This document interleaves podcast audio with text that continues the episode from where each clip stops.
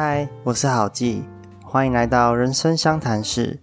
今天要聊的主题是断舍离这三样可以让人生变得更好。我们生活在目前历史上物质最丰饶的时代，每一样商品都能提供多样化的选择，选择多，感觉应该是挺好的一件事情啊。但真的是这样吗？就拿西元两千年哥伦比亚大学著名的果酱实验来说，当时研究生在超市摆了两摊卖果酱的摊位，一摊总共卖二十四种口味，而另一摊仅仅只有六种口味可以让客人做选择。实验的结果，在试吃的人数上面，口味越多的摊位效果越好。二十四种口味的摊位，总共约有百分之六十的客人。会停下来试吃看看，而六种口味的摊位，大概也还有百分之四十的客人愿意停下来试吃。不过就这样的结果来看，人普遍还是比较喜欢选择多样的环境。然而这个实验还没结束，研究生另外计算了实际购买果酱的人数，结果恰恰相反，拥有二十四种口味的摊位，试吃人数虽然很多。但几乎每位客人都迟迟无法决定到底要买哪一个比较好，所以仅仅只有百分之三的人有实际购买的行为。而六种口味的摊位就不一样喽，试吃的人虽然少了一点，但大家都很快就决定好自己要买哪一个。最后总共有百分之三十的人有实际购买的行为。如果我们将实验结果量化成数字来看的话，二十四种口味的摊位，一百个人当中有六十个人会试吃，而这六十个人里面，却只有一点八个人愿意购买。再看看六种口味的摊位，一百个人当中有四十个人愿意试吃，而四十个人当中，足足有十二个人愿意购买。我们可以看到，一点八个人和十二个人是一个很大的差距。像这样给我们越多选择。我们却越难决定的行为，在心理学上叫做决策瘫痪。让我们再换个角度思考吧。假如今天二十四种果酱，不是要你只买一个，而是让你选择买四个呢？是不是感觉变容易了？透过果酱实验，我们可以了解到，一旦选择变多了，我们的欲望就必须跟着增加才行，否则就会陷入决策瘫痪。可是，在现实中，我们的欲望增加了，却没有更多的钱去买更多的东西，想买却不能买，这让我们的心情陷入一种莫名的低潮感，很像是在社会上动弹不得的感觉。为了避免这样的情况发生，所以我们更需要断舍离的存在，减少选择，减少数量，我们的欲望就会跟着降低。二十四种口味减少成六种口味。我们就很容易选择一个来购买。如果我们再将六种口味减少成一种口味的话，那我们是不是就只要考虑要买还是不买就好呢？让生活变得简单一些，欲望就会跟着减少，自然就不会这么容易因为没钱买东西而感到焦虑或烦恼了。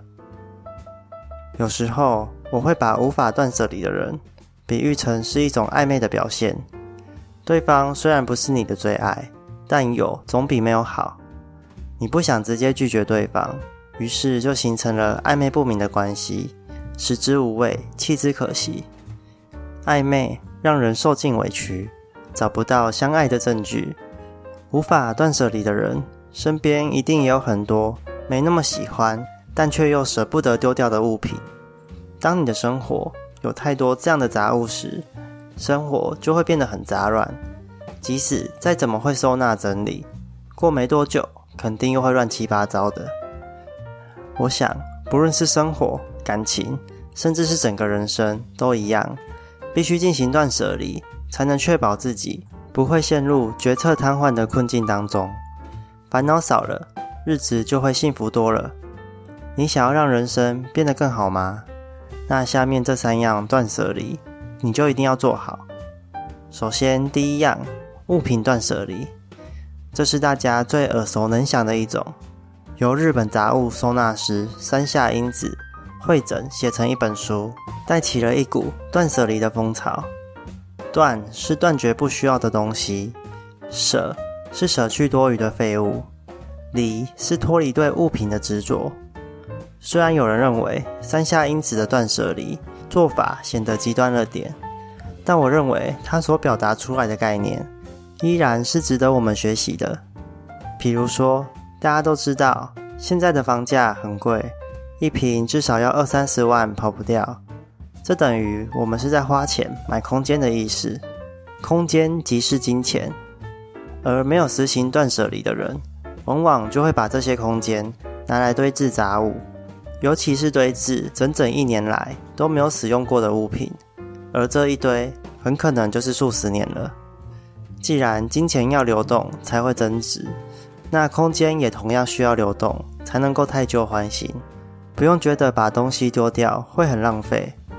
我认为断舍离最重要的概念，其实不是单纯丢东西而已，而是想办法让自己的身边只留下自己最爱的物品。所以会丢的东西，要不是没什么在使用的，就是已经物尽其用的。经过整整一年都没有使用过的物品，我相信对你来说，它也不是什么必要的东西，当然也不可能会是你最爱的物品。否则你怎么忍心把它堆在一旁呢？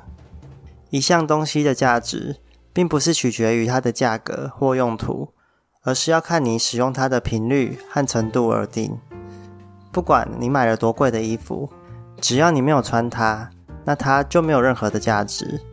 反而是一件简单又便宜的 T 恤，因为你每周上班都会穿它，那它的价值就绝对不会只有那个价格而已。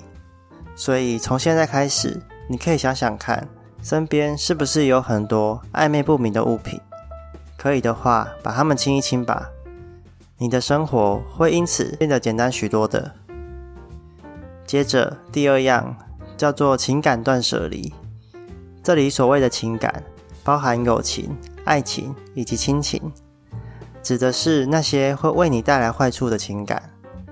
在友情里，有些朋友并不是那么好的，他们会经常去怂恿你、强迫你、要求你去做一些你不太愿意做的事情，这导致你会浪费太多时间在他的身上。影响到原本自己该有的生活。坦白讲，像这样的朋友也不会是什么好的人脉关系。把关系断舍离，对你才会比较好。真心的朋友，其实只要有一两个就已经很够了。同样的道理，那些暧昧不明的爱情关系，或是对上一段感情的不舍，通常也只会影响生活而已，并不会带来正向的帮助，甚至是和现任的关系。如果相处上也不太理想，两个人在一起不但没有一起成长，还会互相扯后腿，那你可能就要思考一下断舍离的必要性了。一段好关系是要能够互相尊重、互相扶持的，而一段烂关系却有可能因此毁了你一生。再聪明的人也有可能会栽在爱情的坟墓里，所以我们应该要正视爱情对我们的影响力。再来亲情，这是最难以割舍的感情。